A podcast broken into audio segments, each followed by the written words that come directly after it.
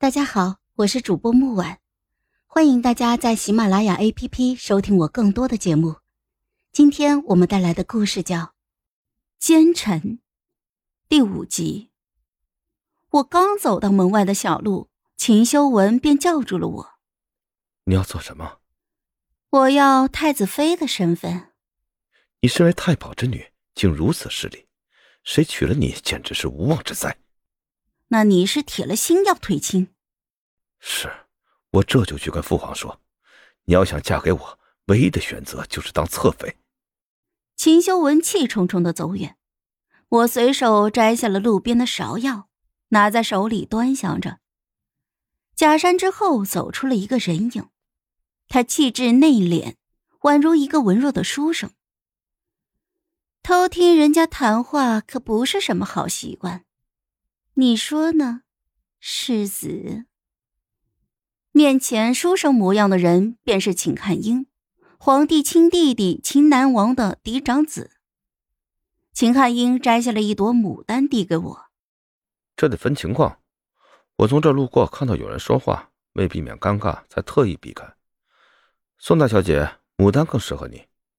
我接过牡丹，把芍药扔到了一边。哼。花很美，谢谢世子。若是无事，我先走了。姐妹们还在等我呢。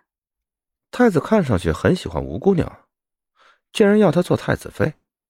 哎，别这样看着我，是风把你们的声音吹到我耳边，非礼勿听。我不是故意偷听的。所以呢？太子若是退亲成功，宋大小姐当何自处？与其任人安排，不由自己争上一争。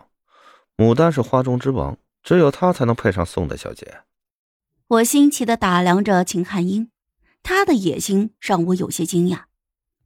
传言中，世子体弱多病，一心扑在诗词上面，这些竟是伪装吗？小猫露出利爪，事情真是越来越有意思了。世子说的有理。我是要争上一争。哼，我们相视一笑，他看上去很满意，估计是满意我的识相。我也很满意，野性的猫比蠢笨的狗更让我感兴趣。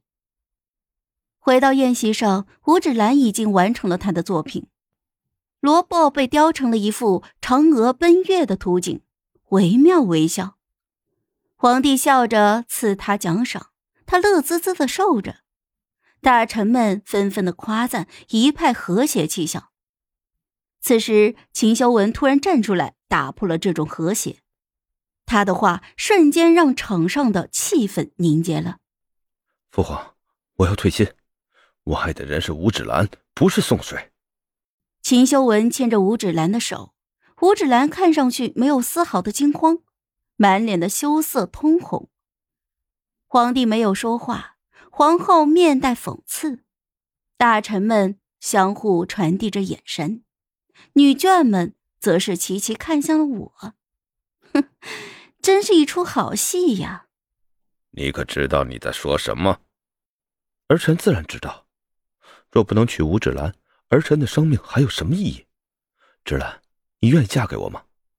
那你？能答应我只娶我一个人吗？当然。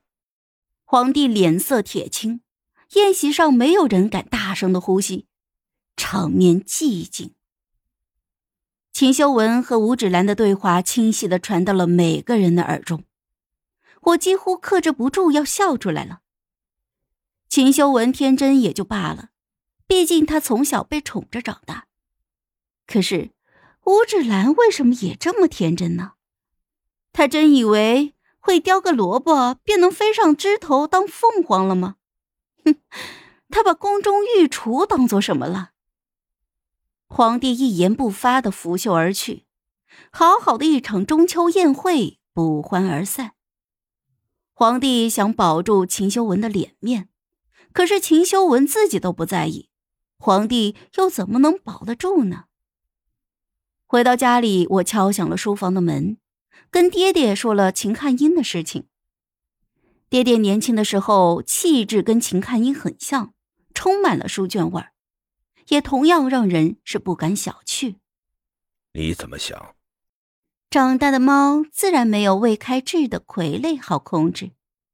想做便去做，做事谨慎些。嗯，女儿明白。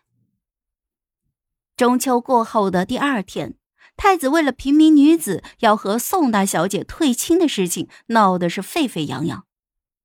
到了午时，另一件更大的事情将此事又推上了顶点。啊，小姐，外面有个醉汉在传，他的女儿吴芷兰才是宋家真正的大小姐，说稳婆偷偷换了孩子，把真正的宋大小姐放到了他家门口。稳婆处理了吗？呃，还没有。